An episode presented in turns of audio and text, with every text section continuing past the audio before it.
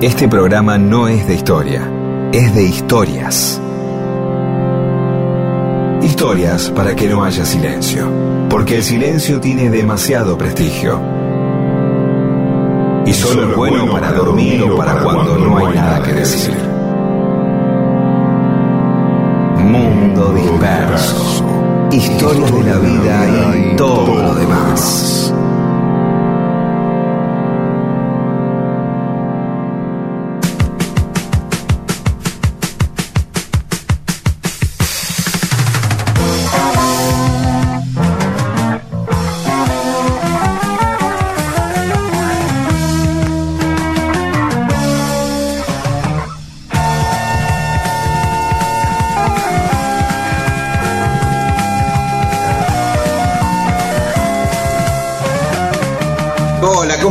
Aquí estamos en Mundo Disperso. Somos. Ahí está Pedro Saborido, Rodolfo No, tanto García. entusiasmo, el entusiasmo de empezar el programa. Y claro, viste, ya estamos en el tercer Eh. programa y vamos cobrando impulso y ánimo. Sí. Y bueno, ahí está también Rodolfo García y por ahí andan Neymon, Paula Weintraub y Olivia Dayes. Hola, Rodo. Bien, bien, muy bien. Acá estamos. Este, ah, Rodo, viste que la otra vez preguntabas, decías que, que el luthier eh, Repiso, donde hacían sus, los instrumentos Emilio y, y- y- y el flaco Espineta, eh, eh, tenía vivía en la calle Gibson, paradójicamente, ¿no? En la calle Sí. Gibson hacía, por ejemplo, una Gibson Repiso, ¿no? O una Claro. Gibson, o una... Sí. Y, y decías, ¿de dónde venía eso? Bueno, eh, averiguamos, y este, esta calle se llama Gibson por Robert Gibson, que era un, un marino inglés que combatió en la, en la batalla de la isla de Martín García contra los españoles en 1814, eh, para las Ah, fuerzas patriotas.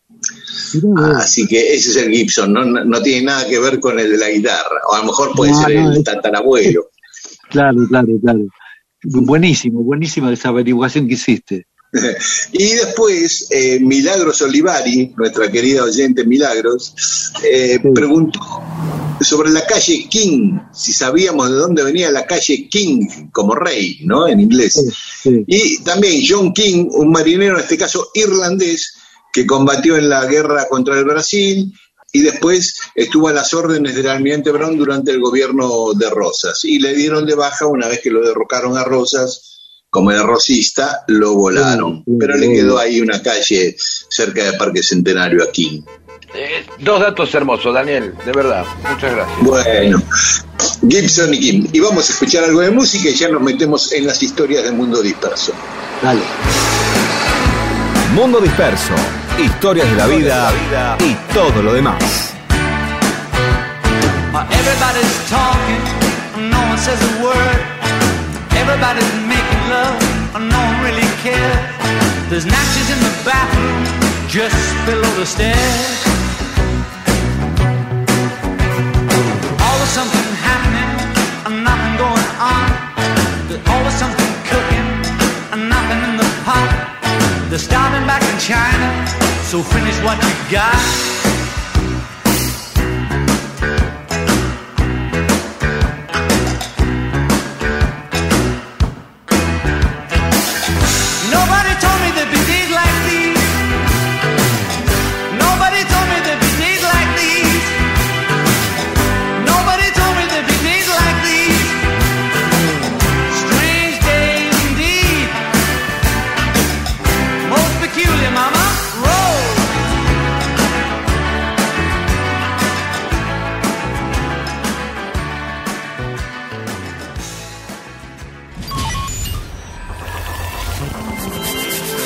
Los niños muchas veces necesitan historias para poder dormirse. Los adultos también. También. Escuche y apréndase estas historias. Vuelva a ser niño o niña y logre que los demás lo sean también. Mundo disperso. Historias de la vida y también de todo lo demás. Y seguimos en Mundo Disperso.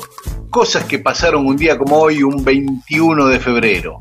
A ver, ¿qué pasó? En 19 un 21 de febrero de 1927 nació Hubert de Givenchy, o sea, Givenchy, el del perfume. Ah, mira qué bien. Eh, No sabía que era un tipo, pensé que era una marca. ¿El tipo cómo se llama? Hubert es el nombre, Givenchy Sí. que se pronuncia Givenchy. Ah, bien, bien. Este, un año después, en el 28, nace Tino Pascali, el de la tuerca. Eh, el de la tuerca, que, eh, que le decía, eh, ay, no me acuerdo cómo le decía a, a, a- a Zulma Grey, era la, la esposa. Sí. Capullito, Capullito le decía, algo Sí. así. Sí, sí, muy Qué cara interesante. de un bueno que tenía el tipo Pascali. Ah, sí, un gran, un actorazo. De Sí. la, en la tuerca también. Sí, sí, sí, sí. Eh, sigamos. Un año Sí, ¿qué más? después, en 1929, nacía Roberto Gómez Bola- Bolaños, el autor del Chavo. Ajá, Ah, el chavo. Sí. sí, sí, sí. Y hoy están cumpliendo años Zulma Fayad, Hugo Paredero, Quique Wolf, jugador de Racing, y Sergio Maravilla Martínez. Y un día como hoy fusilaban a Augusto Sandino, el héroe nacional de Nicaragua, lo Ah. mandó fusilar Somoza, el papá de Anastasio Somoza, el otro dictador, ¿no? Se iban heredando la dictadura ya. Que creo que creo que lo habían llamado como a negociar y Exacto, lo engañado fue. terminó, terminó el, el acto este de la negociación, que él, él se retiró y ahí lo como que lo secuestran y lo matan. Sí, sí, lo emboscaron. Sí, en sí. 1893, un 21 de febrero, se funda la Asociación Argentina de Fútbol, que era la novena liga en el mundo. O sea, hasta ese momento había ocho ligas de fútbol nada más en el mundo. En Argentina fue la novena, precursora, ¿no? Claro, Hasta ese claro. momento estaban las cuatro de Gran Bretaña, o sea, Inglaterra, Gales, Escocia Irlanda del Norte, Dinamarca, Holanda, Nueva Zelanda y Singapur. Todos esos tenían ligas oficiales de fútbol. Y después vino Ajá. Argentina. Un día como hoy de 1965 asesinaron a Malcolm X, el activista líder. afroamericano, líder, claro, de la lucha contra el racismo. Estaba en un acto ahí en Manhattan y lo barrieron a tiros, ¿no? Tipos que después se supo que eran agentes encubiertos del FBI. Eh, Recordemos, por, por las dudas, si alguno no lo sabe, que eh, digamos, la, la idea de ponerse X, X, eh, es porque no, no reconocer el apellido eh, que generalmente eh, los negros iban heredando de, de sus patrones, de sus Claro. dueños cuando eran esclavos. Entonces, tipo, Exacto, este, eh, finalmente decían, bueno, antes prefiero no tener apellido, ¿no? Eh, Exacto. Sí, sí, sí.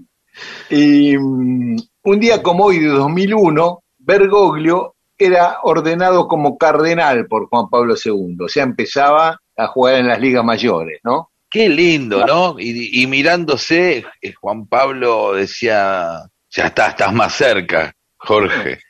Y el otro diciendo, ese bastón y esa capelina que tenés en el marulo, eso yo me voy a poner eso. Es más, le medía.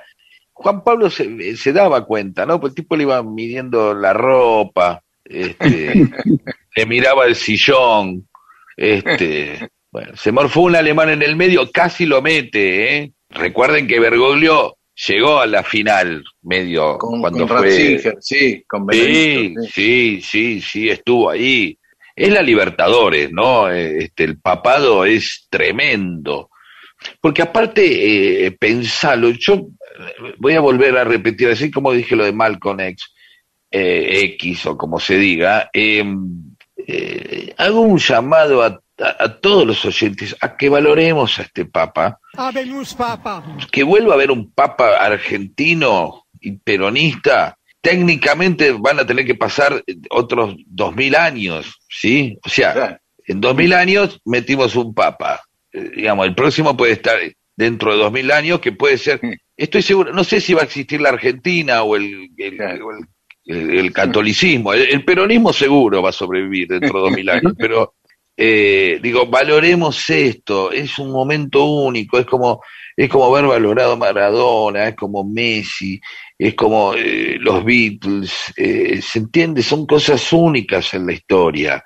eh, Claro. No va a haber, eh, no, no, no va a ser fácil que se repita esto, ¿de acuerdo? Después van a venir otro Tano, qué sé yo, cualquier cosa. Así que por favor, vivámoslo a pleno, a full, aprovechando cada, ca- cada día de, de- de Bergoglio papa como si fuera el último, que va a haber un último día. Esperemos que dentro de muchos años, ¿no? Sí, sí, seguro. Eh, sí, sigamos. Y un día Perdón. como hoy, de 1920, Raúl Pateras Pescara patenta el primer helicóptero en Francia. Pero, Mm. ¿cuál es la particularidad de esta historia en la que me quiero detener un poquito? Que Raúl Pateras Pescara era un muchacho argentino del conurbano. No. Muchacho, Sí. era drogué. Sí, el inventor del helicóptero, un argentino. ¿eh? Mirá vos, había nacido el 27 de abril de 1890 en Adrogué. Su papá era un italiano, Gustavo Pateras, piamontés, y su mamá una argentina, Alicia Ausón. Cuando él era chico, se van a Francia, cuando él tenía ocho años, y después se fue a Italia. Ahí estudió ingeniería. Después volvió a Francia a trabajar con Gustave Eiffel, el de la torre, el que hizo la torre, Ajá. y después volvió a Italia. Se casó con una austríaca y durante la Primera Guerra Mundial se le complicó la cosa porque lo acusaron de espía y tuvo que abandonar Italia. Pasó a Francia, pero igual en Francia lo detuvieron, estuvo un tiempo detenido y aprovechó la cárcel para idear eh, el helicóptero, ¿no?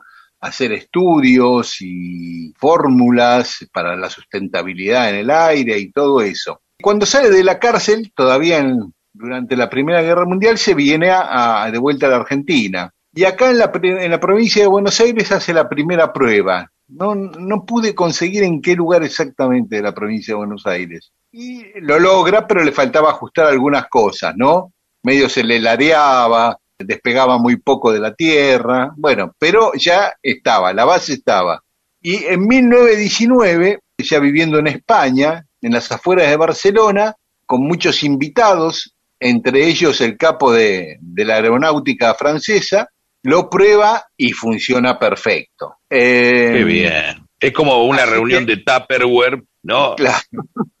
Claro. Pero el tipo, di- dame cuatro de estos, digo, ya, diez, Claro. veinte. Pero Claro. no le vendas al otro, a los otros no les vendas de esto. Exacto, No. bueno, mirá, el Obvio. tipo, el, el director de la aeronáutica de Francia, un tal Fortran, le eh, ofrece comprarlo.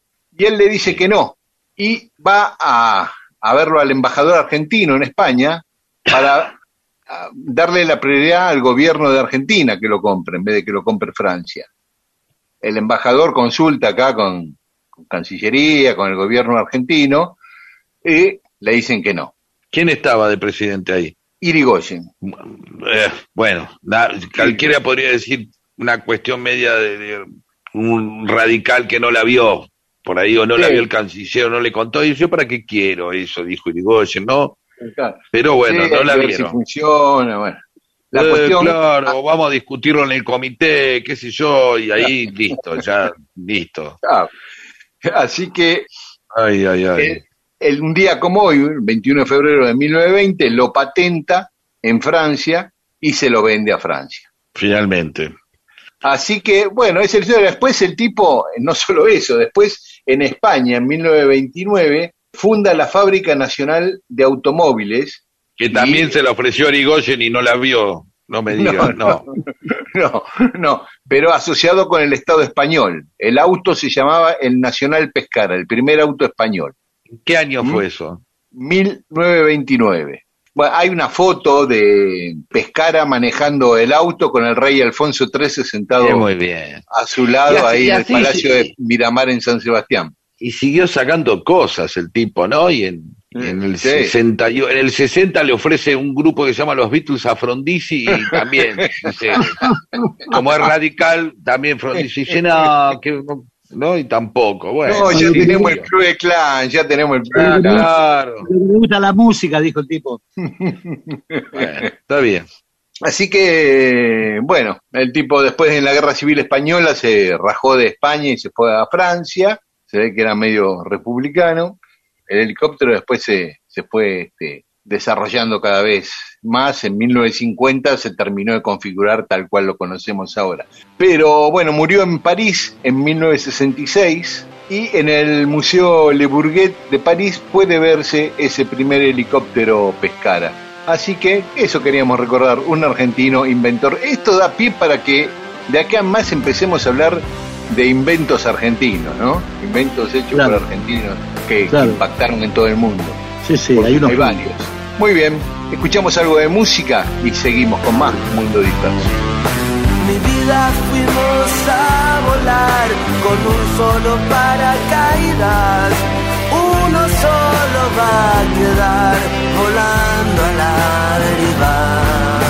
Vivir así no es vivir, esperando y esperando, porque vivir es jugar y yo quiero seguir Le dije a mi corazón, sin gloria pero sin pena, no cometas el crimen varón, si no vas a cumplir la condena. Quiero vivir dos veces para poder olvidarte Quiero llevarte conmigo y no voy a ninguna parte. No te preocupes, paloma, hoy no estoy adentro mío. Tu amor es mi enfermedad, soy un envase vacío. No te preocupes, paloma, no hay pájaros en el nido. Dos ilusiones se irán a volar pero otras dos han venido.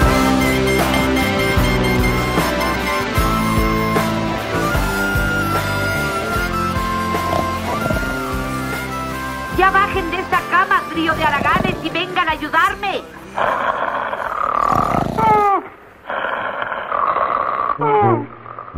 No se deje llevar por el exagerado prestigio que tiene el silencio. Las palabras y las historias son las que cambian el mundo. Mundo Disperso.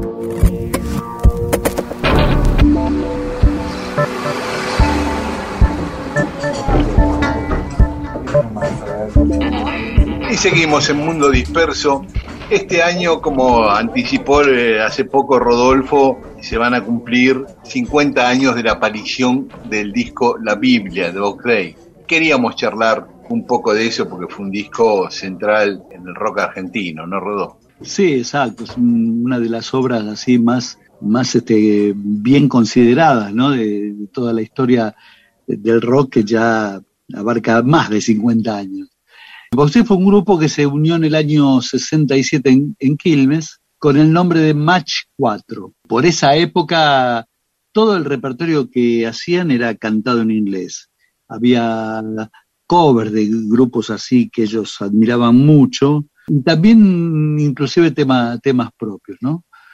Cuando llegan a Buenos Aires y hacen los primeros conciertos en pequeñas salas, ¿no? De aquí de, Buenos Aires y empiezan a tomar contacto con otros grupos y demás, empiezan a, plantearse el tema este de cantar en castellano. Por una cuestión de razones, toman contacto con, no sé, con la música de Manal, que cantaban blues en castellano, este, hay una anécdota famosa que, se comenta mucho de una vez que tocaron en el Teatro Pairó y el flaco le dijo, loco, la banda suena tremenda. Y digo, pero, pero ¿por qué este, renuncian a cantar en su propio idioma?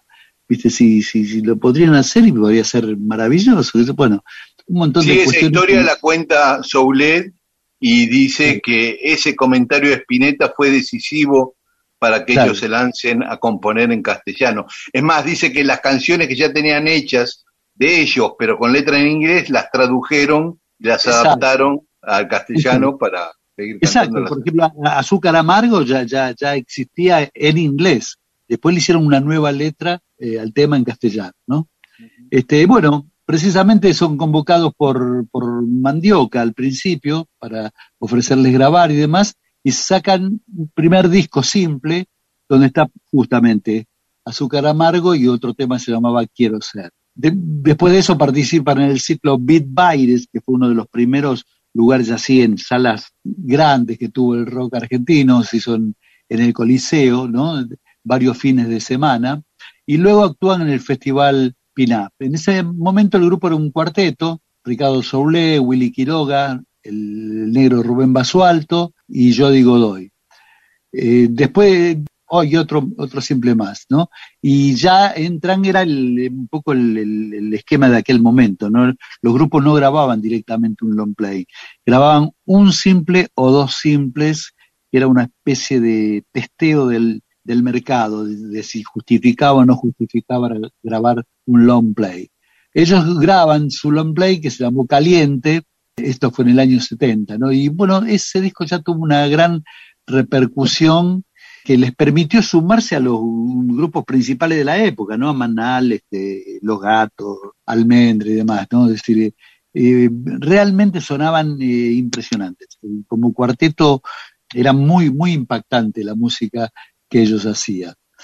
Simultáneamente con la aparición de, de este disco, la banda ya estaba trabajando en lo que luego sería la Biblia. Pasa a ser una de las primeras obras conceptuales dentro de, del rock argentino. En ese mismo año el grupo ya ingresa en los estudios TNT para comenzar con la grabación.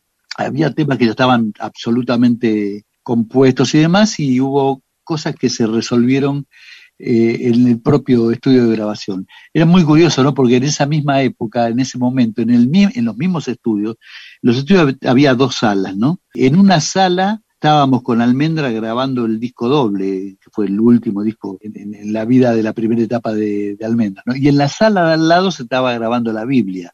Entonces te, nos cruzamos por los pasillos, ¿no? Y nos preguntamos a nosotros, ¿y cómo va todo? ¿Y qué sé yo, qué todo? En el baño, ¿viste? En un reportaje, yo digo, doy cuenta que Almendra les prestó los, eh, los Marshall, los equipos, este, que era de, otra galaxia para ellos, porque los de ellos eran inferiores, digamos. Claro, claro, así era. Así era. Y, y chusmeábamos, ¿viste? De, de, de repente eh, había algún, algún descanso en la grabación este, de una de las bandas y se iban al otro estudio para ver qué era lo que estaban haciendo los otros, ¿viste? Es decir, era muy, muy, muy graciosa la situación. Bueno, esta obra muy importante de la Biblia también incluía, además del trabajo de, de, los cuatro integrantes, arreglos orquestales que estuvieron a cargo del, de Roberto Lar, un músico argentino muy, muy importante, muy buen músico, pero que no logró mayor trascendencia porque en general estaba más dedicado a hacer eh, música comercial. Música comercial me refiero de, para comerciales, ¿no? De jingles, publicidades. Este, publicidad, muy metido en eso, ¿no? Pero un tipo verdaderamente muy, muy talentosos. Bueno, la Biblia hay, quienes la ubican en la categoría de ópera rock. Eh, en cambio, dice que en realidad se trataría de un oratorio.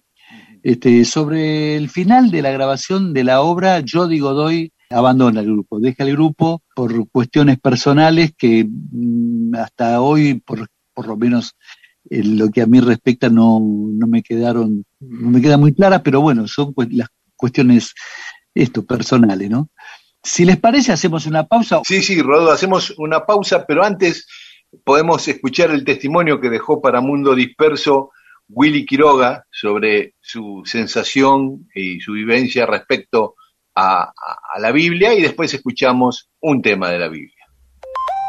Hola Rodolfo, bueno, vos me preguntás qué significa o qué significó para mí eh, la Biblia. Se están cumpliendo 50 años de la Biblia y es increíble, ¿no? El, el estado que tomó esta composición a medida que fueron transcurriendo los años, porque primero aparentemente parecía que era una obra religiosa y a medida que pasó el tiempo, cuando se hizo pública, que fue parte de, de la gente, se empezó a convertir en un mensaje de paz, porque estábamos con gobiernos militares y el tiempo el tiempo siguió transcurriendo y bueno hace creo que un par de años el Congreso Nacional lo puso como mensaje universal de paz. La Biblia de Bosdey, mensaje universal de paz. Y eso es finalmente lo que es, ¿no? Porque es un mensaje de paz universal.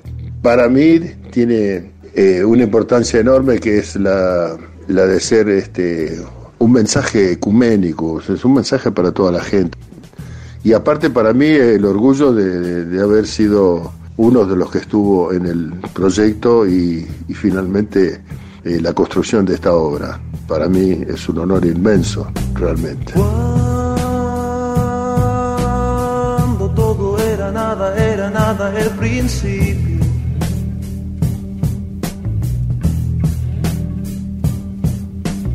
Era el principio de la noche y solo. Y fue el cielo y esto que está aquí.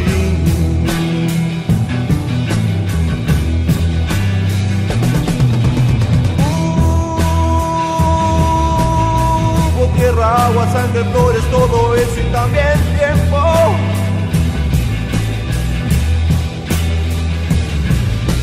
Claramente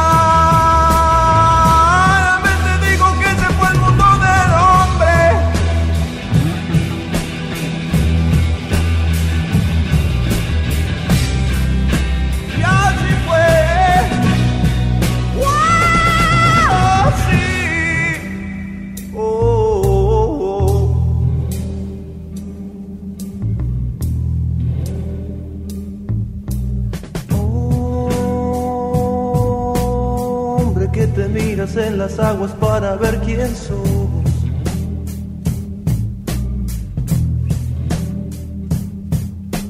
Mírame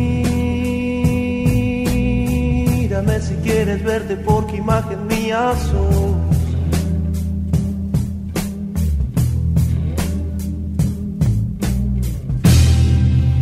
Ya lo hiciste, vive solo Recalculando. Recalculando. Recalculando. Y seguimos en Mundo Disperso. Bueno, estamos contando la historia del disco La Biblia de Box Day que están cumpliendo 50 años este año.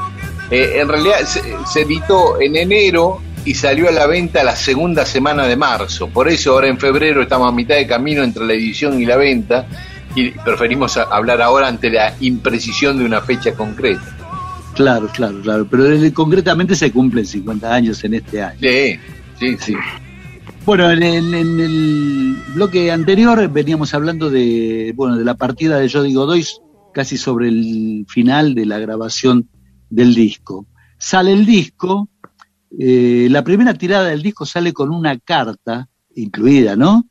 Firmada por Monseñor Gracelli, este, a quien el grupo, por recomendación de- del sello, es decir, de Mandioca, le había tenido que acercar las letras para obtener eh, la aprobación de la curia. Claro. Eh, Que implicaba recordemos- también la aprobación de la dictadura de la NUCE, ¿no? En un punto. Justamente, recordemos que eso, que en aquel momento vivíamos bajo una dictadura, lo cual le da un valor extra a esto, ¿no? Y Gra- Gracelli era el secretario del arzobispo de Buenos Aires, que en aquel momento era Antonio Cayano. Bueno, la carta, de todas maneras, recomendaba a los jóvenes escuchar el disco. El, disco tuvo una gran repercusión ya de, salida, lo presentan en cuatro funciones en el Teatro Alvear, con la presencia de Nacho Emilari en reemplazo de Jody Godoy. Es decir, que se presentaron en cuarteto tal como había sido este, grabado el disco, ¿no? Nacho Esmilari había tocado en la barra de chocolate. Exactamente, exactamente. Eh, tuvo un- fue fugaz el paso de Nacho Milari por, por Box Eight. Hizo estas presentaciones y estuvo un tiempo, pero el- luego este, por cuestiones, este, diría, de salud, tampoco eh, continuó en el grupo. Y ahí quedó en trío. Exactamente, siguió el grupo en trío. Hubo otras presentaciones de la obra con diferentes formatos, es decir, en, en, no sé, desde aquella época a hoy son infinitas la cantidad de veces que, la obra se presentó. Por ejemplo, en el 74 aparece la Biblia por el, el- ensamble musical de Buenos Aires, que incluía también a muchos músicos célebres de la época, como por ejemplo eh, Charlie García, Claudio Gavis, Alejandro Medina, Cubero Díaz, Jorge Pinchevsky. Que, que- que es la primera vez, perdón, que es la primera vez ya y muy temprano, o sea, tres años después, me está diciendo, era una etapa muy linda, me acuerdo con un sobre eh, negro sobre, sobre algo, una, una tapa calada, casi como un vitró representaba, digamos que, que el propio rock, eh, mi- mirá la dimensión de la obra, que el propio rock tributa la música Claro. de otra banda, ¿no? Exactamente, exactamente. Yo Sí, lo, sí, lo sí, tengo sí. ese vinilo, lo tengo el original. Lo compré cuando salió. Yo era muy chico y lo tengo, no cuando salió la Biblia original, pero sí cuando salió este, creo que lo hizo Billy Bond. Y Claro, eso lo produjo Billy Boni y, y Jorge Álvarez, y por eso es que aparecen muchos músicos de, de lo que en aquella época era la pesada. claro, si Generis toca Génesis ahí, por ejemplo. Claro, claro. Sí, exactamente. Y bueno, en este caso los arreglos orquestales pertenecieron a Gustavo Beitelman, otro gran músico que desde hace eh, décadas reside en, Francia. En el año 86, eh, la Fundación Conex decide este, distinguir al grupo por esta obra y demás, y eso da como pretexto a, a volver a juntar al grupo, ¿no? En ese caso habían convocaron a dos tecladistas para que se sumen. Uno era Luis Valenti, del el tecladista del reloj, y el otro era el Pollo Rafo. Eh, se presentaron tres días de noviembre, 28, 29 y 30 de noviembre en, en el ópera, sala a tope. Esas funciones también fueron grabadas y al año siguiente fue editado el disco. No son las únicas, ¿no? Hubo varias otras presentaciones en diferentes años y cada cual con características diferentes, ¿no? Hubo, hubo- otra inclusive en La Ballena Azul, que con la orquesta y el coro polifónico de, municipal de, de la Municipalidad de 3 de Febrero. Hubo muchísimas presentaciones. Fue una obra así este, que, que, que tuvo permanente vigencia y por eso es que se, se repitieron presentaciones en diferentes ámbitos y cada cual se- se hizo una inclusive eh, creo que en la catedral que en la cual no participó eh, Ricardo Soulé la hizo este Willy bueno eh, otra cosa que es muy importante destacar es que Ricardo Soulé y Willy Quiroga dos de sus integrantes originales siguen hoy dando batalla cada cual con su proyecto, con la misma energía que lo hacían 50 años atrás. Tal cual. Y vamos a escuchar, eh, eh, así como nos dejó un mensaje Willy Quiroga, también nos dejó un mensaje a Mundo Disperso Ricardo Soulé. Lo escuchamos y ya nos despedimos de este tema, escuchando otro tema de la Biblia. Dale. Al cumplirse 50 años de la aparición de la obra La Biblia según Box Day, me lleva a reflexionar sobre ella, ya que está llena de significado para mí, para mi vida en lo personal y en, en mi carrera como músico. La Biblia según Box Day ejerció una influencia decisiva en mi línea autoral compositiva desde que la escribí y me llevó a permanecer en esta fuente brevando durante cinco décadas sobre estos temas, llenos de mensajes, de misterios. Además, el interés por la obra trascendió los límites del rock y le permitió acceder a públicos más diversos. Entiendo también que de alguna manera influenció a la música de rock argentino, sobre todo porque escapa a la forma convencional de canciones aisladas y se sumergen en la estructura conceptual. También entró en la iglesia, conformando en ocasiones el repertorio litúrgico.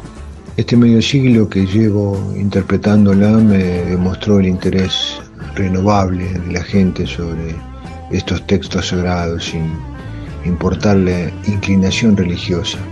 Y es fácil percibir el efecto revelador que tienen sobre los jóvenes que la escuchan por primera vez. Mi mensaje hoy es el de un hombre agradecido por haber hecho lo que le dictaba el corazón.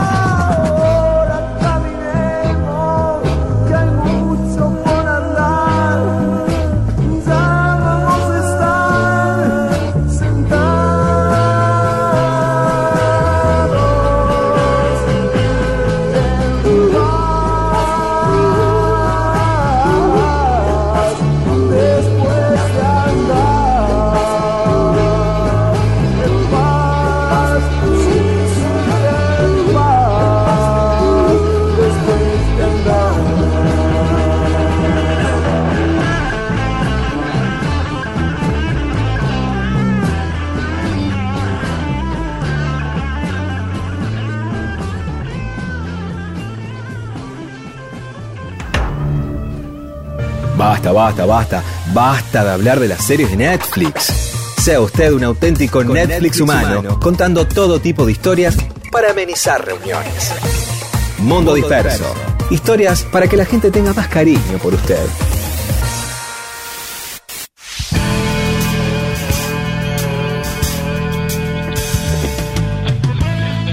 Estamos en Mundo Disperso. El otro día hablábamos de si el humor cordobés viene de los andaluces, de los come chingones. ¿Y cuál es el rasgo del humor cordobés? Había algo que tenía que ver también con el tema de- de- del humor, que podríamos localizar a los santiagueños, tucumanos, como los algunos también cercanos a parecer que tuvieran alguna característica en especial como los cordobeses, ¿no? No hay otra denominación en, en- en- en Argentina de humor que no sea humor cordobés, no hay humor porteño, nadie dice humor porteño. No, Claro. dice humor entrerriano, ni humor platense, ni humor rosarino siquiera. Si siquiera, no hay humor rosarino, a pesar de que tantos humoristas salieron de ahí, ¿no? Pachi, Y, y Pablo, claro. este, eh, Olmedo, Fontana Rosa, etcétera, etcétera. Claro. Y a nadie se le ocurrió nunca hablar de un humor rosarino.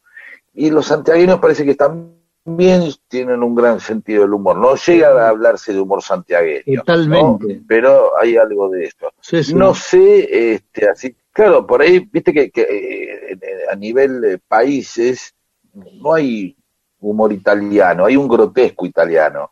Sí. ¿no? Y no hay humor, humor musulmán tampoco hay. Hay humor No. judío.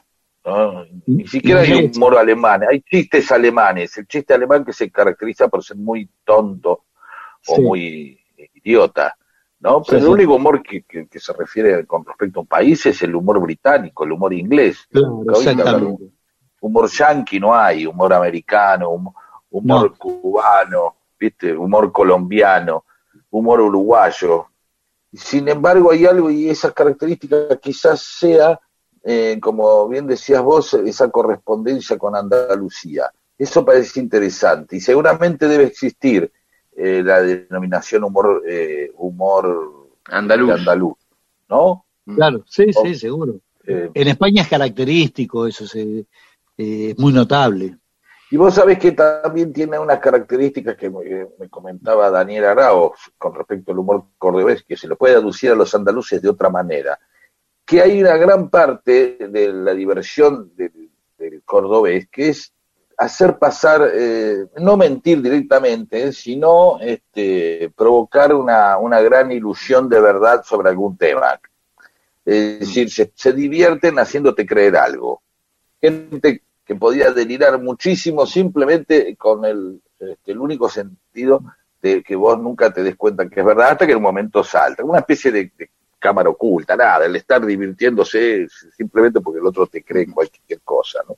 No sé, pero dijo Arauz, yo no lo protagonicé Sí. nunca eso. O por ahí nunca me di cuenta que me estaban volaseando. Lo único que sí logró Daniel Arauz, claro, porque dice, yo nunca me di cuenta. Claro, boludo, es esa la idea que no te des cuenta. Claro, Estuvieron claro. volaseando todo el tiempo, estuvieron diciendo que y los únicos tipos se divierten con eso, ¿no? Este, ustedes haciéndote como, como cuando hablábamos de la gente que en las, los muchachos que en las esquinas te mandaban, te decía, ¿dónde queda este la calle de Gaebeler? Y te, eh, cuatro cuadras para allá, o para allá, para allá, todo derecho. Y después del semáforo, y ya viendo que no había un semáforo en 40 cuadras, y se divertían ellos nada más, por eso, digo, una, un- Claro. a partir de ese suceso que me dijo, que me, con- me- me- me advirtió Araos, este, nunca fui más, eh, eh, nunca pude volver relajado a Córdoba. Lo debo confesar para todos los cordobeses que me escuchan. Siempre estoy pendiente de que eh, se estén divirtiendo conmigo. Y no pasa, supongo que uno dice que es también como la supuesta obligación de decir, ah, todos los cordobeses son, viste, cordobés, contate un chiste. Y el tipo te dice, mira, no soy gracioso, yo soy escribano, este, qué sé yo, me dedico a otra cosa, viste. Claro. ¿No? claro. Dale, Ahora, que es- no, cordobés, contate un chiste. Ni, ni acento tiene el tipo aparte, ¿no? Porque pues, no tiene acento. Como, porque- como en talleres, dice el tipo. ¿Qué? Claro, dice talleres, no dice talleres, ¿entendés? Es cordobés, pero no, no responde a ninguna de las cosas esperables de un cordobés. No toma Fernet, no dice talleres, ni es gracioso, ni tiene acento. Ni le gusta el cuarteto. Ni le gusta el cuarteto. El tipo está obligado todo el tiempo a, a- simplemente a que todos los persigan. Quieren, al final son todos los cordobeses son mala onda como vos, ¿no? Y entonces nunca vas a saber si el tipo, y ahí de nuevo, otra vez, no sabes si el tipo te está cachando. De nuevo, no sabes si todo es mentira. Perdón, no sé. Eh, no, yo estaba pensando, ¿sabes qué? Eh, con esto, ¿cómo se puede mantener en el tiempo y mantenerse durante siglos? porque el resto de la gente se puso de acuerdo en que es así. Y luego se empieza a hacer una cuestión en la cual los tipos se, se, se obligan y se esfuerzan en que siga siendo así, porque están orgullosos de eso. Claro. Siguen practicándolo porque saben que es parte de la esencia, el humor cordobés. Entonces los tipos Claro. dicen el humor cordobés. Entonces vos cuando hay algo que sabés hacer bien y los demás te dicen, muy bien, qué bien que toca la batería Rodolfo García. Entonces el tipo sigue tocando la batería. Si a Rodolfo García le hubieran pegado una patada en el ojete en la banda que estaba ahí con eh, Pireta y los otros empezó y, y le decía, mira, Rodolfo, lo tuyo, ¿qué querés que te diga? No es lo mejor que Lo tuyo es el humor. Lo tuyo, es bien, Rodolfo, ¿eh? Guarda que lo tuyo es laburar, lo tuyo es laburar en la draga, le dicen al tipo, ¿viste? Claro, y no seguir. En cambio, parte de seguir haciendo una actividad es que los demás te digan que la sigas haciendo porque te, y porque te elogian. Claro. No hay manera. Entonces, tanta máquina dice, qué graciosos son los cordobeses. Entonces, los tipos se esfuerzan en ser graciosos y, están- y lo practican todo el tiempo. ¿Entendés? Claro. Hasta incluso volver- volverse insoportables en un momento. Lo digo con todo amor esto, no como Luis Claro, Juez. claro. ¿Viste? Eh, qué gracioso que Luis Juez, qué gracioso Luis Juez, y qué gracioso que es Luis Juez, todo el tiempo pensando, ¿no? Y el tipo se hizo famoso. Después políticamente no sabes una goma, qué piensas. Claro, no claro. tuvo- Profesionales del humor sin serlo. Claro, me parece que es eso, es como el, el- el humor judío, cuando la gente, los judíos dicen, ah, sí, tenemos humor judío, entonces siguen practicándolo, lo siguen, y, y de tanto practicar te sale bien.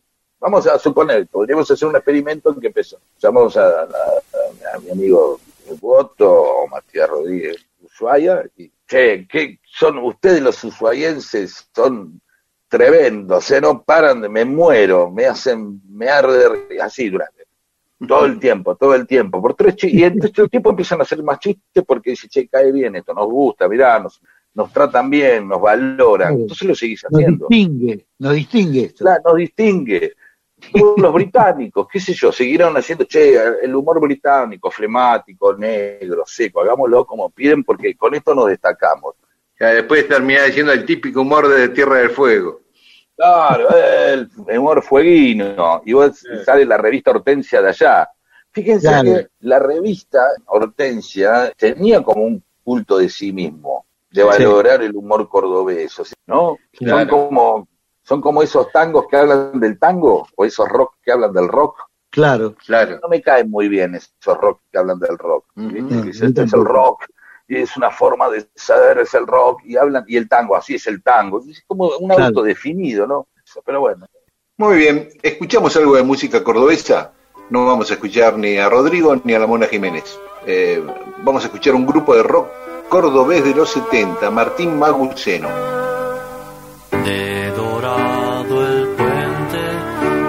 Anunciado el nuevo día. Hoy cruzó descalzo porque está clareando el día. De dorado el puente me ha anunciado el nuevo día. Hoy cruzó descalzo porque está clareando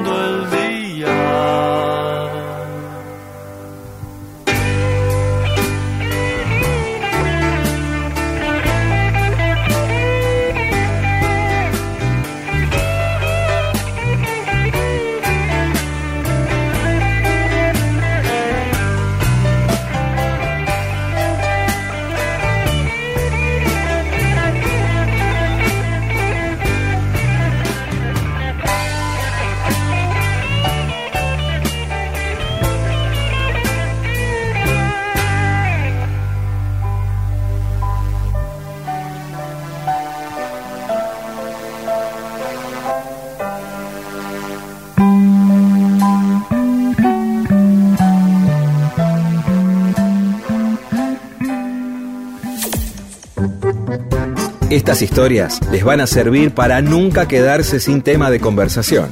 Mundo Disperso. Un montón de historias para que usted cuente y se luzca.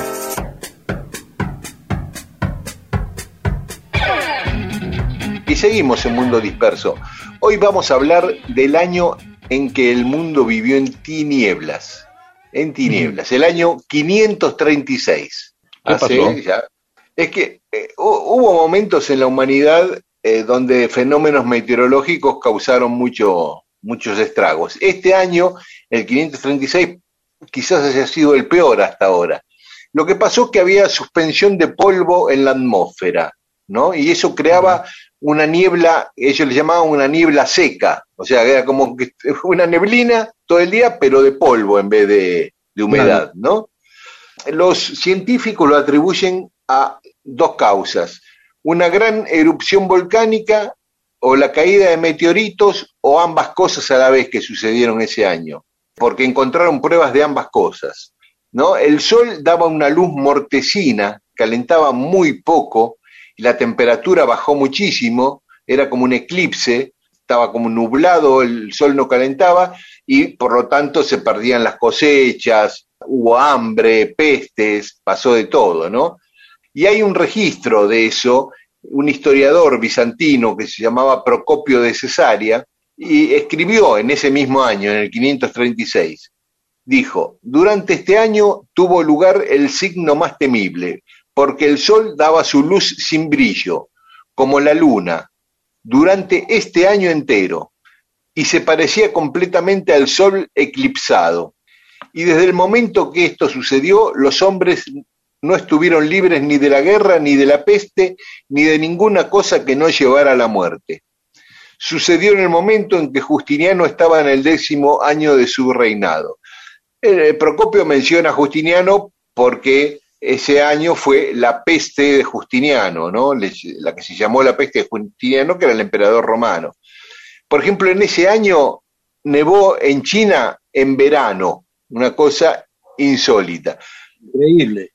Sí, después los análisis eh, de los científicos, cuando analizaron árboles, que viste, van viendo el- los años por los anillos, analizaron árboles en Irlanda, en Suecia, en Finlandia, en la Sierra Nevada de California y en Chile, y en todos lados mostró que ese año los árboles no crecieron, ni un milímetro. Y otra cosa que descubrieron es que en, en el hielo de Groenlandia y la Antártida encontraron depósitos de sulfato en aquel entonces, que es lo que arrojan los volcanes. Para más prueba, ese año hubo cuatro erupciones muy grandes, una del volcán Rabaul en Papúa Nueva Guinea, el famoso Krakatoa en la isla de Java, también hubo un- una erupción volcánica en Islandia en el 536 y otra en el volcán Tierra Blanca en El Salvador, que eh, este volcán, la lava llegó a 84 kilómetros a la redonda. ¿Se imaginan lo que es eso? Yo a veces vi volcanes en Chile, los ríos de lava allá eh, negros, secos. Ah, ¿viste? ¿De verdad? ¿Vos Sí, directamente? sí, sí, subiste? sí. Vi, Ah, vi, eh, las consecuencias de erupciones Ah. volcánicas pasadas, digamos. Sí vi fumata, eh, en el sur de Chile vi volcanes sacando humo, pero no en erupción. Pero, qué sé yo, serían 500 metros como mucho, esto 84 kilómetros, imagínense un volcán, no sé, en el obelisco y arroja lava 84 kilómetros, que es más allá de Luján, de Pilar, de, no sé, llega a Zárate, el río de lava, ¿entendés? Es una cosa claro. demencial, una locura. Y por otra parte, en Groenlandia también encontraron que aproximadamente en ese año eh, cayeron eh, meteoritos o cometas, encontraron este, restos de, de ese material. O sea que fue una combinación tremenda, ¿no? Todas estas catástrofes, más la peste de Justiniano, eh, a, a Europa la, la destruyeron, entró en una crisis que duró más de 100 años. Recién a partir del año 640 se empieza a recuperar un poco Europa.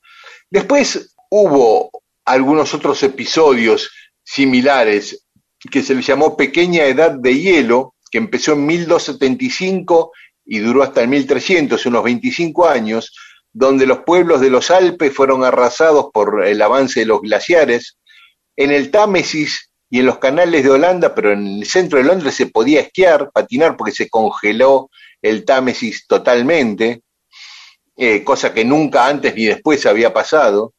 Y también eh, en el trópico hubo muchas erupciones volcánicas en el año 1275 y sus consecuencias se extendieron 25 años. Otra eh, pequeña del hielo empezó en la mediados del siglo XVI, hacia 1560 por ahí, y, y duró varios años. Y la última, miren qué año fue, en 1816, el año de nuestra independencia. Se le llamó eh, el año sin verano a 1816. Eh, una caída de la actividad solar muy intensa, un sol muy débil, también provocado sobre todo por dos erupciones volcánicas gigantescas, una en Filipinas y otra en Indonesia, y, la temperatura bajó muchísimos grados en todo el mundo, se lograron las cosechas, se triplicó la cantidad de lluvia en el planeta, ese año eh, llovió el triple que cualquier año normal, nevó en México y en Guatemala nevó. y bueno, y, y por las hambrunas que provocaban las malas cosechas, hubo grandes disturbios en, en Inglaterra, en Francia, en Suiza, la gente saqueaba las almacenes, las panaderías, eh, había un hambre tremenda. Eso fue en 1816. Y para terminar esto, lo que pasó en ese año, eh, eh, en las vacaciones de verano, que eh, en la famosa villa Diodati, en, en Suiza, ahí cerca de Ginebra, iban muchos escritores e intelectuales a veranear ahí, como Lord Byron, Mary Shelley, y, y algunos teóricos de la literatura dicen que muchos de, de los libros en ese clima tenebroso, oscuro, hostil de ese verano, salieron de ese momento, como Frankenstein y Drácula, ¿no? Sus autores mm, estaban veraneando juntos eh, ese año ahí. Así que, bueno, no sé si era cierto, pero es divertido pensarlo, ¿no? Que dentro de toda esa desgracia este, hayan salido esos libros producto del clima. Y la otra cosa que también algunos creen que la bicicleta se inventó a partir de lo que sucedió ese año, porque por la falta de cosechas no había avena para alimentar a los caballos, los caballos se morían de hambre y era el medio de transporte que existía en ese momento. Entonces dicen que a partir de esa necesidad el alemán Karl Dreis eh, inventó lo que luego, un velocípedo que luego se transformó en la bicicleta. Pero bueno, esa es este, la historia de algunos de los años trágicos provocados por, por, los, por las erupciones básicamente y sobre todo el año 536 que al parecer fue el, el peor de todos de lo que tenga registro la historiografía, ¿no? Quizás antes los hubo, pero no, no, no había nadie para contarlo. Claro. Es rara, ¿viste?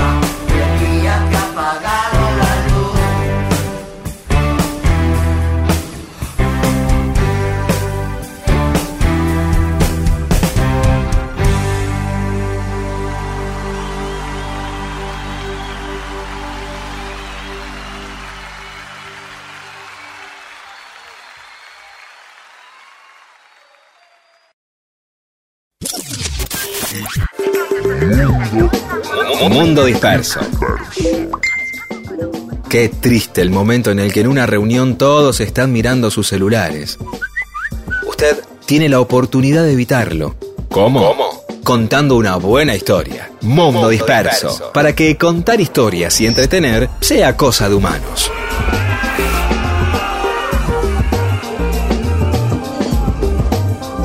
Muy bien, estamos en Mundo Disperso y tenemos mensajes de los oyentes. Sí, eh, nos escribió Vero Invernalta. Dice, en mis vacaciones leí historias del conurbano de Pedro. Me alegraron los días. Beatriz de Recoleta dice, siento que estoy con ustedes en un bar y me muero de risa. Eh, mucha gente siente eso, ¿no? Esa cosa de. me- ese comentario me lo hicieron muchos, de que Sí, están sí. como charlando con nosotros, ¿no? Participando en una mesa de café. Así es. Da el aspecto de, de- de tres inútiles, ¿no? Que están ahí. Tres tipos que están todavía al pedo en el bar. Cierra la boca. Claro. Pero bueno. Y que no tienen tema, que no tienen tema para hablar. No, no, Así es como se hacen las cosas bien. Mónica Ruiz Díaz dice, me gustaría que rescaten la figura de Oscar Nicolini, ministro de Perón. Murió preso Claro. por la fusiladora. Conocí a su hijo en Merlo.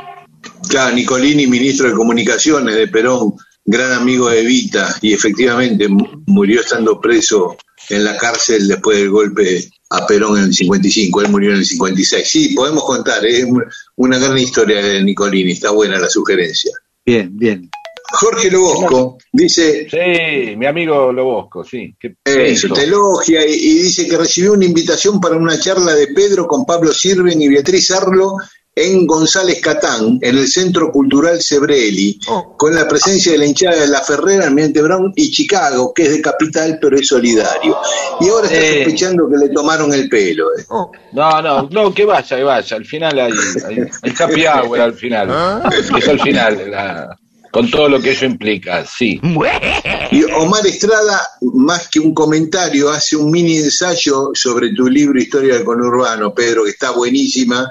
De- gracias, gracias a todos los oyentes. Después pásamelo, porque yo no. Te no lo paso porque está muy bueno. Omar Estrada, Bueno, un muchas- abogado de Almirante Brown, que hace un comentario divino de tu libro. Gracias a todos los, los que les gustó el libro, a los oyentes que me saludaron. Y también gracias a, a- Vero que leyó en, las vacaciones el libro. Bueno, muchas gracias a todos. Muy bien. Y después, bueno, hay muchísimos mensajes sobre lo que contamos de, de Bernardo Monteagudo, de Alba Noemí Pérez Sáenz, Beto Tarrío, Horacio Calcaño, Carlos Daniel, todos hacen comentarios respecto a Monteagudo. Carlos Fernández Ampayo de San Luis eh, hace hincapié en, en que contamos historias de afrodescendientes, como el caso de Monteagudo.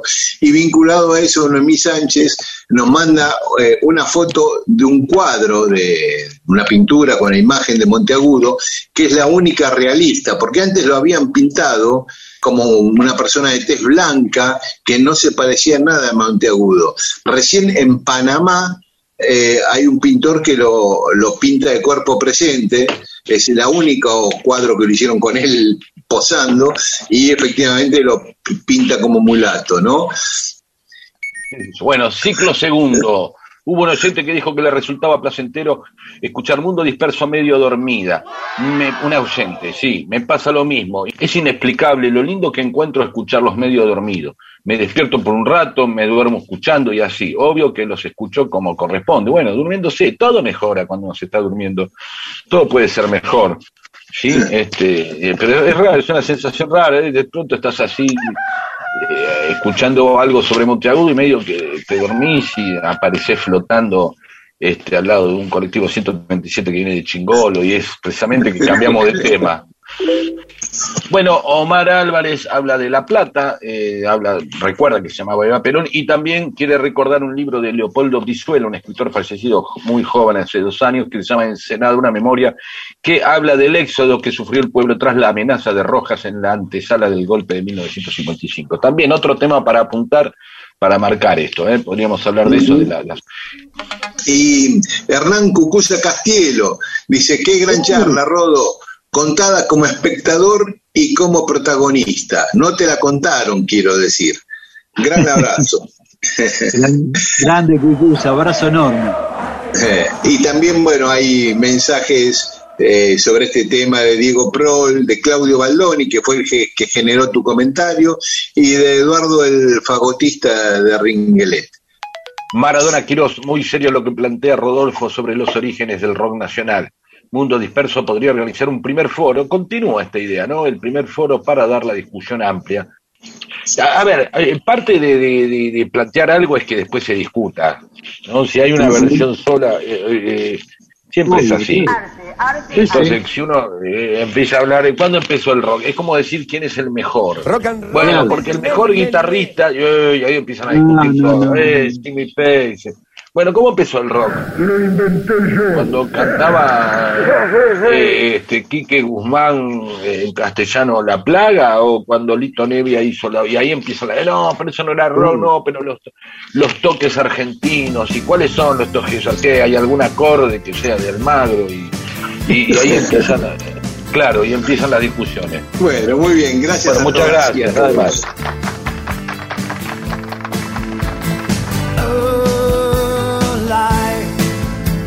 bigger. It's bigger than you, and you are not me.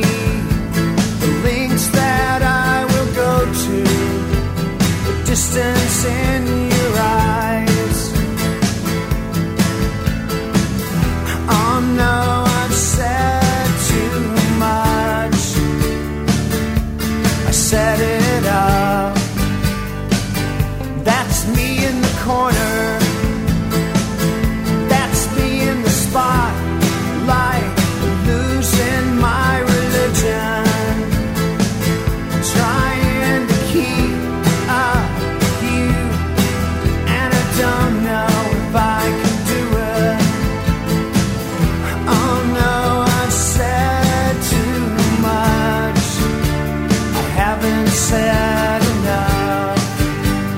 thought that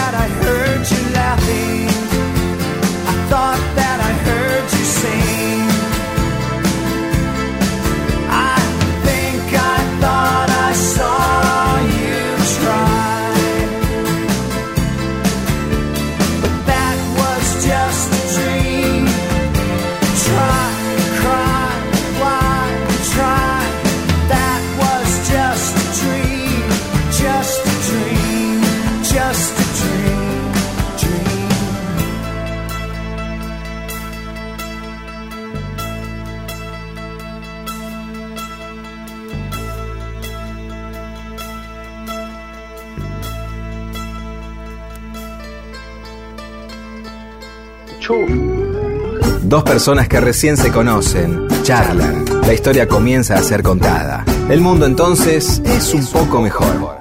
Y esas personas pueden incluso hasta tener sexo. Y todo gracias a Mundo Disperso.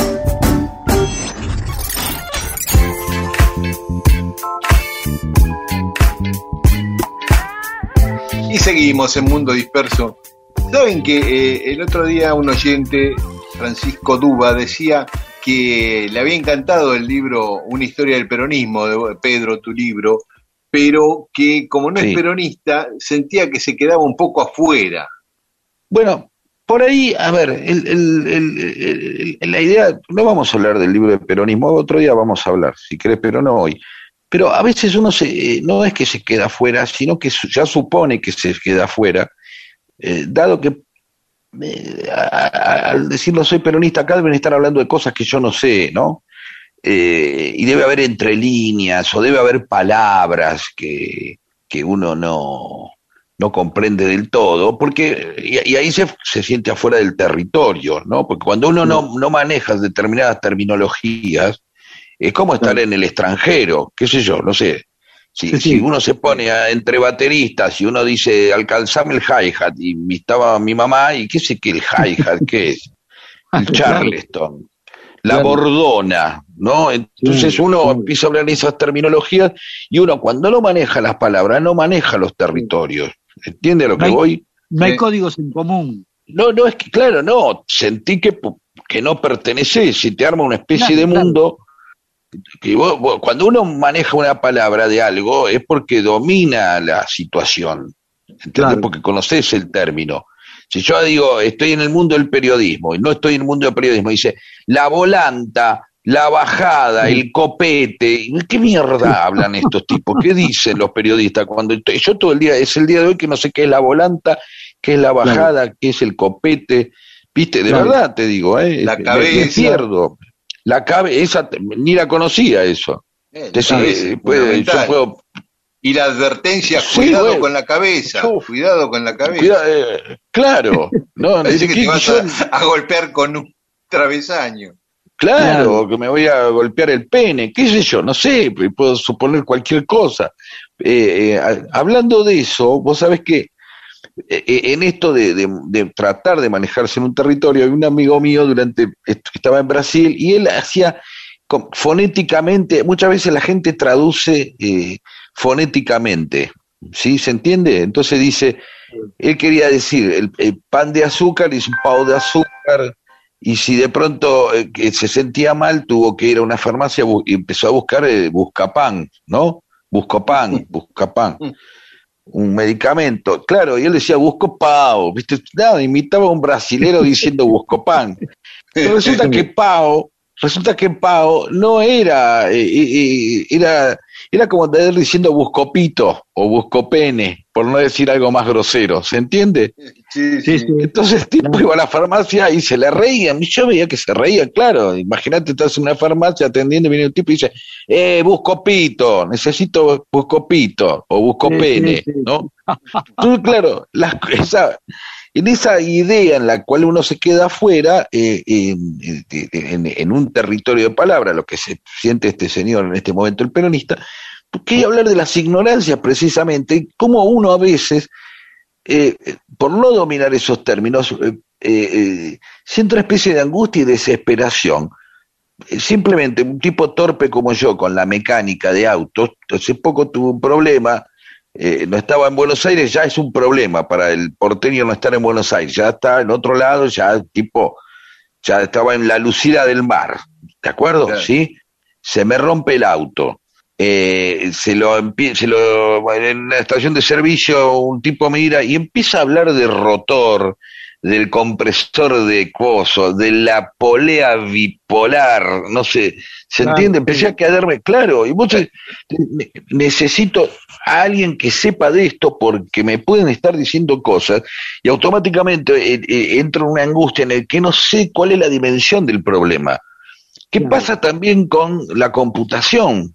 ¿Viste? Vos, vos te vas Claro. a hacer alguna cosa de computación y el tipo dice, no, el router, el, eh, ¿viste? El hard rock, el hardware, el deep purple, te empieza a decir cosas, no entendés, que todavía yo no sé de distinguir entre hardware y software.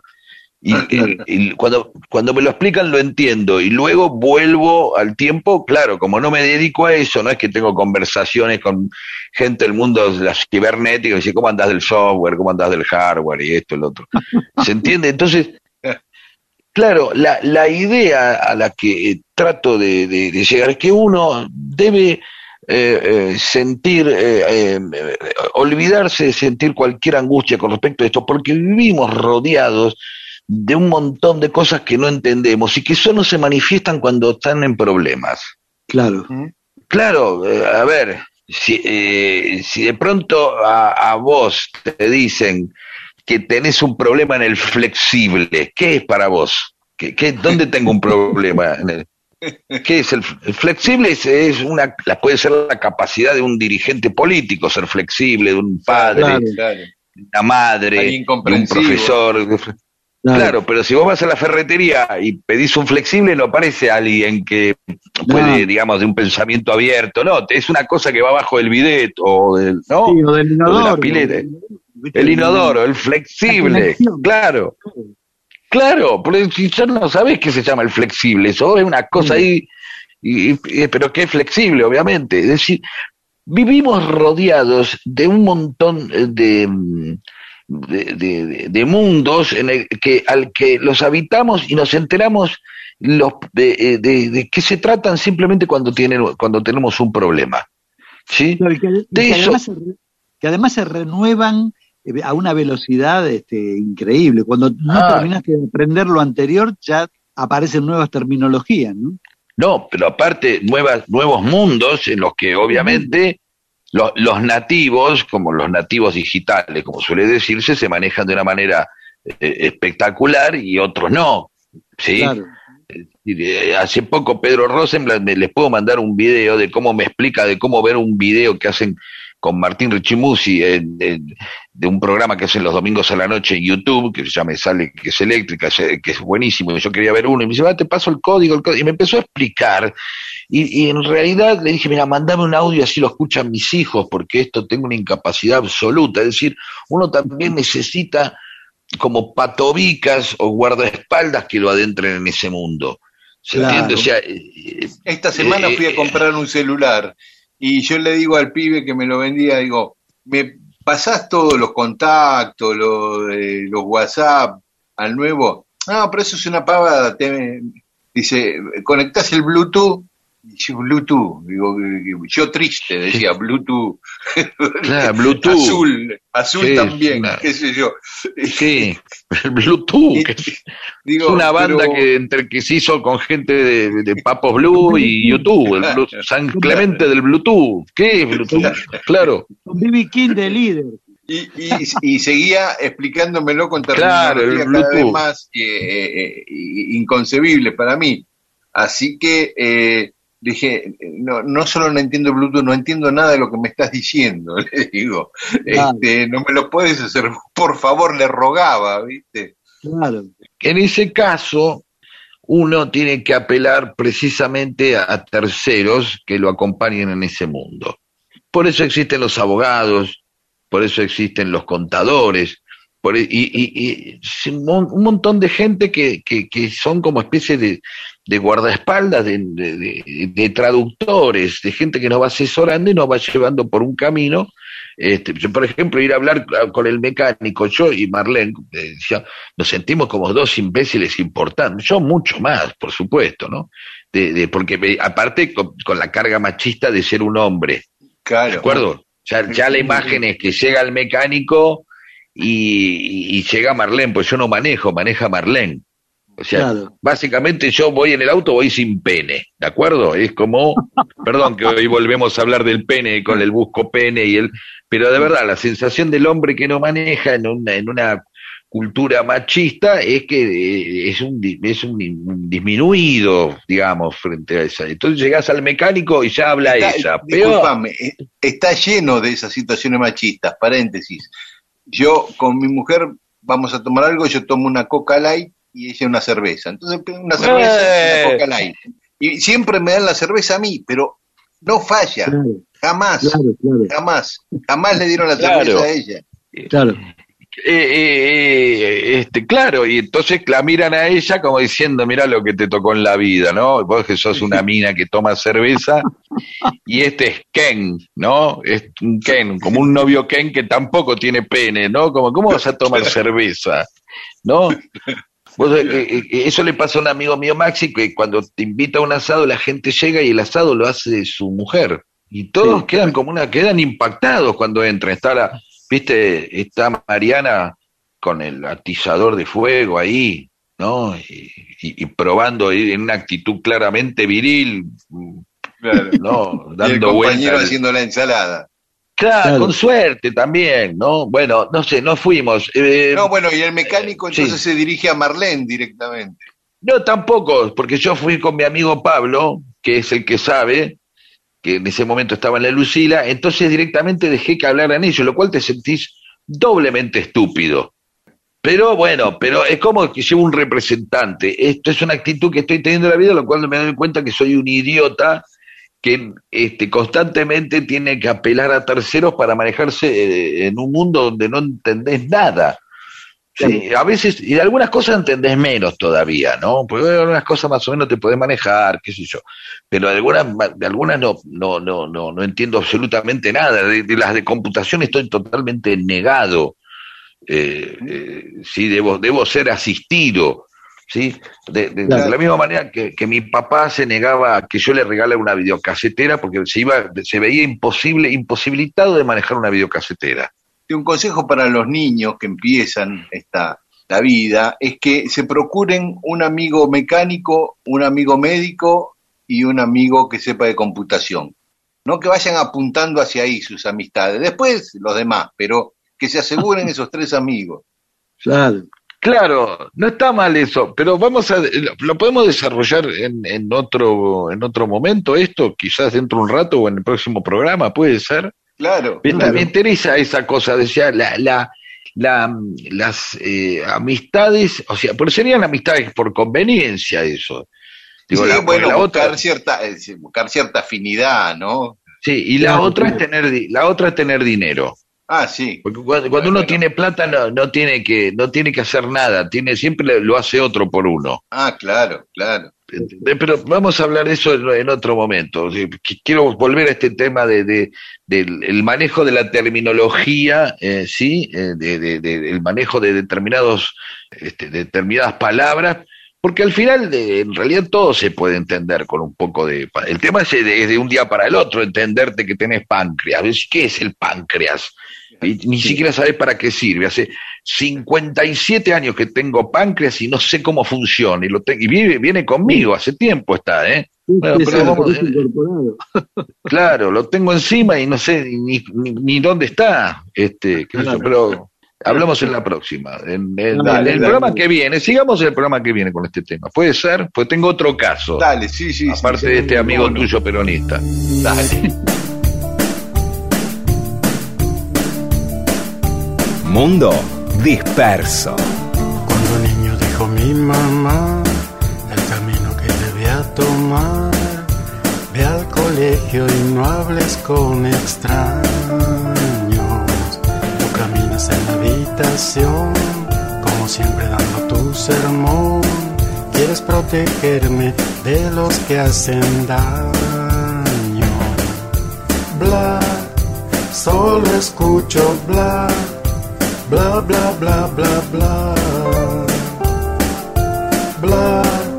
Solo escucho bla. Bla bla bla bla bla.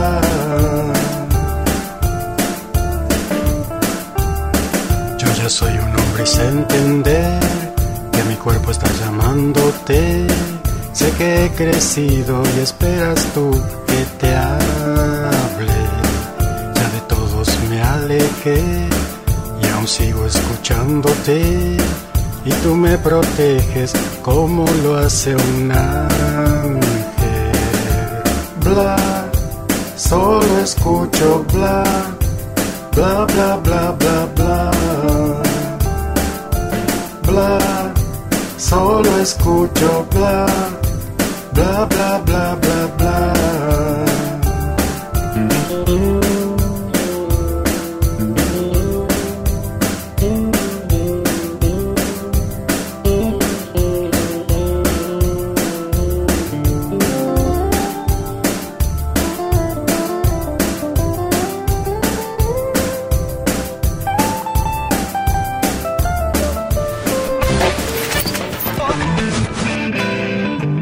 Mundo disperso.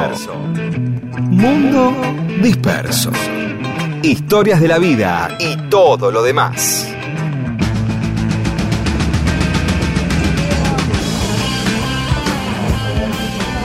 Bueno, se nos termina el mundo disperso de hoy. Empezamos el programa comentando a quienes estaban homenajeando las calles Gibson y King este, como una excusa para hablar de calles y ya que estamos... ¿Qué? ¿Te quedaste pensando en que en orígenes de otras calles? De Sí, no, más que en, en orígenes, en las calles que tienen nombres de... eh, calles que tienen nombres de países, ¿no? Y como países que supuestamente en la geopolítica eh, mundial no tienen mucha importancia, y tampoco para Argentina, quedaron en lugares muy centrales. Por ejemplo, todos los países centroamericanos, Guatemala, Honduras, El Salvador, Nicaragua, Costa Rica, la- eh, las mandaron allá al suburbio, ¿viste? Calle, un barrio que se estaba empezando a hacer atrás del Maldonado, y hoy quedaron en el medio de Palermo, Hollywood y todo eso, ¿no? Sí, sí. En cambio, Estados Unidos, que yo, que le dieron un lugar céntrico, quedó en un barrio de clase media, ¿no? Quedó Sí, que aparte en, Buenos. Aires, de- y es verdad esto que decís, que por obra de, los, eh, digamos, eh, accidentes urbanísticos porque un auto dobló en tal lado o tal y se hizo una, una- un, un colectivo empezó a ir por tal lado, entonces se hizo avenida.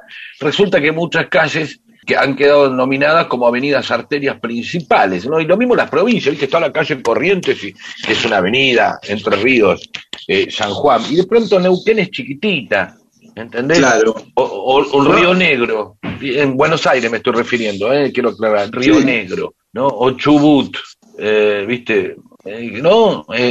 Ahora, esto sí que fue una conversación un poco como, ¿no? Como esperando. eh, ahora, ahora la gente va a entender por qué hicimos más corto el programa, precisamente por esta conversación. Bueno, bueno, sí, si no tenemos nada más interesante para contar en este último segundo, mejor escuchar música e irnos bailando. Chao, hasta el domingo que viene acá en Radio Nacional a las 12, acuérdense, a las 12 en esto que llamamos Mundo Disperso. Chao. Chao. Chao, hasta el domingo.